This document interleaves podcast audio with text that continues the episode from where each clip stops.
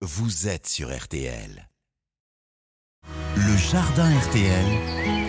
Thierry Denis. La séance jardinage sur RTL le samedi matin avec notre professionnel connecté depuis les jardins du Morvan. Bonjour Thierry. Bonjour Stéphane, bonjour à tous. La grisaille de l'hiver, Thierry, rend nos plantes vertes encore plus sympathiques. Et parmi les préférés des Français, il y a le ficus.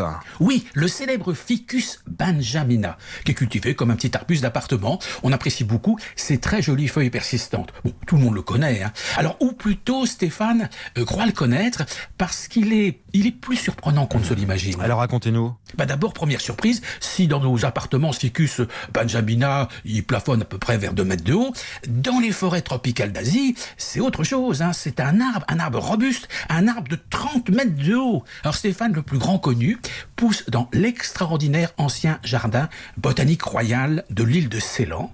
Il a été planté au XVIIIe siècle et il a grandi, il a grandi comme un gigantesque champignon parapluie. Il couvre aujourd'hui 1600 mètres carrés. Ah ouais. 1600 mètres carrés, et oui, dans la nature, Stéphane, nos petits ficus sont des géants. Ouais, des géants qu'il faut regarder avec euh, respect. Euh, Une autre surprise, Thierry. Ficus, c'est figuier en latin. Donc, c'est un cousin, bah, nos figuiers méditerranéens.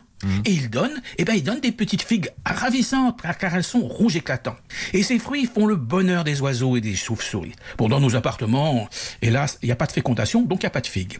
Mais dans les coins les plus doux de la côte d'Azur, euh, comme euh, Antibes, eh bien, on voit des ficus cultivés dehors qui donnent des fruits. Avec carrément des fruits. hein. Si on veut l'acheter là en, en janvier, vous avez des conseils, vous? Bon, le Ficus benjamina, c'est une plante des pays chauds et humides, donc il déteste le froid et l'air sec. Alors quand on l'achète en hiver, on se dépêche de le rapporter à la maison, sinon il va s'enrhumer pendant le transport. Après, bon, on le met dans une pièce chauffée, 18-24 degrés, c'est très bien, mais loin du radiateur qui le déshydrate et à l'abri des courants d'air aussi, sinon il va perdre ses feuilles. Thierry, dites-nous, il lui faut euh, beaucoup de lumière Oui, alors le plus possible, avec une nuance, il ne le faut pas de soleil direct pendant les heures les plus chaudes de la journée.